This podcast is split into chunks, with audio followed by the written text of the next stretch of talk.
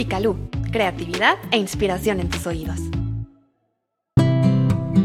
Colonias de la Ciudad de México que fueron pueblos. Un podcast escrito y narrado por Franz de Paula. En este episodio te contaré sobre tres colonias de la Ciudad de México que fueron barrios o pueblos originarios. La colonia Roma, Coyoacán y la colonia San Rafael. Nuestro recorrido, histórico y nostálgico, te permitirá comprender el origen de algunas de las zonas más antiguas de la capital mexicana e imaginar cómo era la vida en ellas hace algunos siglos. En la Ciudad de México se le llama pueblo originario a una localidad cuya historia se desarrolló de modo independiente a la urbe, pero con el tiempo fue absorbida por ella como resultado del crecimiento urbano. Muchas de estas comunidades tienen un origen prehispánico, anterior a la conquista, y se distinguen por características como su calor, sus costumbres y sus tradiciones. Un factor que altera la configuración tradicional de un lugar es la inmigración. Y durante décadas, la Ciudad de México recibió a millones de personas provenientes de los estados. Con el tiempo, estos inmigrantes formaron asentamientos irregulares que fueron llamados colonias, porque sus habitantes se organizaban en consejos de colonos, cuyo objetivo era conseguir que las autoridades les instalaran servicios básicos a cambio de apoyo político. Hoy, la capital mexicana es una de las urbes más pobladas del planeta. En ella viven alrededor de 9 millones de personas, de las cuales cerca de un millón son indígenas. En su amplitud y diversidad, esta colosal ciudad engloba 16 alcaldías que comprenden 207 colonias, de entre las cuales algunas son barrios y pueblos originarios. Las siguientes son tres ejemplos de ello. La Roma. La colonia Roma es uno de los lugares históricamente más jugosos de la Ciudad de México. Antes de la conquista, la zona que ocupa era un islote llamado Aztacalco, que en náhuatl quiere decir la casa de las garzas. Tras la caída de Tenochtitlán, en 1521, parte de la población indígena se refugió ahí, pero al final la localidad cedió a la conquista, y nueve años después se fundó el Templo de Santa María de la Natividad, que permanece hasta hoy en la Plaza de la Romita. Este pequeño poblado, ya para mediados del siglo XVIII, se encontraba conectado con el bosque de Chapultepec por una calzada arbolada, antecedente de la actual avenida Chapultepec.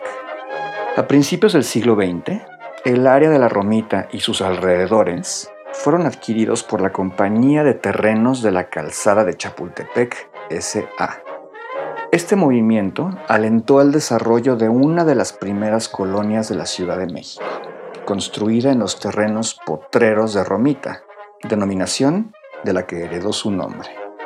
La Roma prescindió luego de su diminutivo como señal de crecimiento, pero conservó el nombre de Romita para identificar a la zona más antigua del rumbo.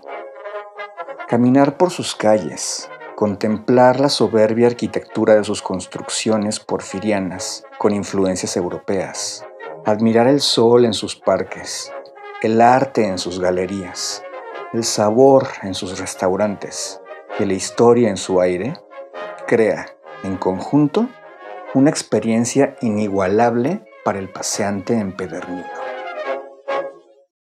Coyoacán. Salvador Novo escribió sobre Coyoacán que su historia comienza cuando acaba la de Tenochtitlán. Su nombre es el resultado de la castellanización de la palabra náhuatl Coyohuacan, de Coyotl, coyote, Hua, un indicativo de posesión, y Can, lugar, que se traduce como lugar de los dueños de coyotes.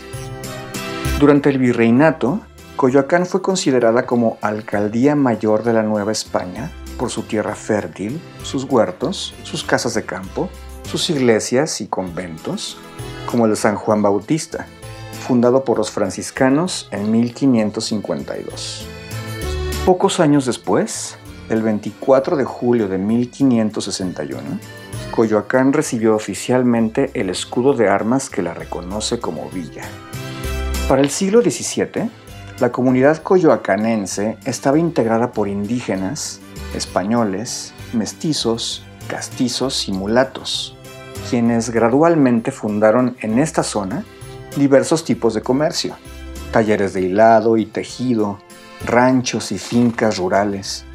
Fue en la última década del siglo XIX cuando se fundó la Colonia del Carmen, en honor a la primera dama, doña Carmen Ortiz Rubio de Díaz. Pero la calma pueblerina de Coyoacán se vio alterada durante la Revolución con el tránsito de zapatistas y carrancistas a partir de 1914. Durante la siguiente década se fundaron ahí el Parque de los Viveros y la Escuela de Pintura al Aire Libre. En 1929, Coyoacán dejó de catalogarse como municipio del entonces Distrito Federal y se convirtió en delegación. En nuestros días, Coyoacán, que a partir de 2018 es una alcaldía con 8 barrios, 5 pueblos y 30 colonias, continúa conservando su aire provinciano y su identidad urbana, y es, sin duda, uno de los barrios capitalinos con mayor carácter intelectual y bohemio. En su territorio se encuentran importantes instituciones educativas, como la Universidad Nacional Autónoma de México y el Centro Nacional de las Artes, aunadas a la impactante arquitectura de casonas y residencias que datan de la época de la colonia y del porfiriato. Museos, galerías, centros culturales, cines, parques, librerías, mercados, restaurantes y seductores cafés al aire libre, que invitan a ser visitados por locales y extranjeros en más de una ocasión.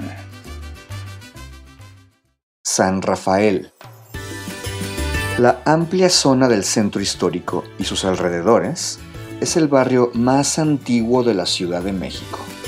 Los primeros asentamientos dieron origen a las colonias más antiguas, que continúan de pie hasta nuestros días, como orgullosas pioneras en el desarrollo de la urbe metropolitana. La colonia Doctores, la colonia Guerrero, la colonia Santa María la Ribera y la colonia Tabacalera. En 1858, el ingeniero y empresario Francisco Somera se encargó de la división de uno de estos terrenos en lotes, y toda esa área fue conocida entonces como Colonia de los Arquitectos.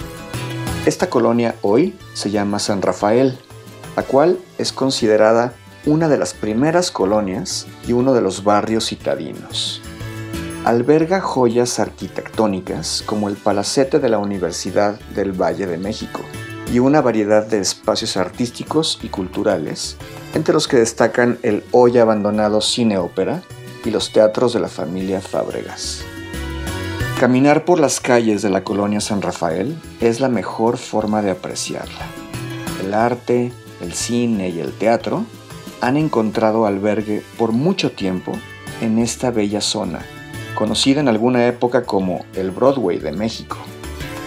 Su estética construcción se siente como una especie de museo arquitectónico, con pasillos formados por calles que despliegan una mezcla ecléctica de diseños y estilos, entre mansiones que datan de finales del siglo XIX hasta edificios con fachadas al estilo Art Deco. Cuéntanos, ¿cuál es tu colonia favorita de la Ciudad de México?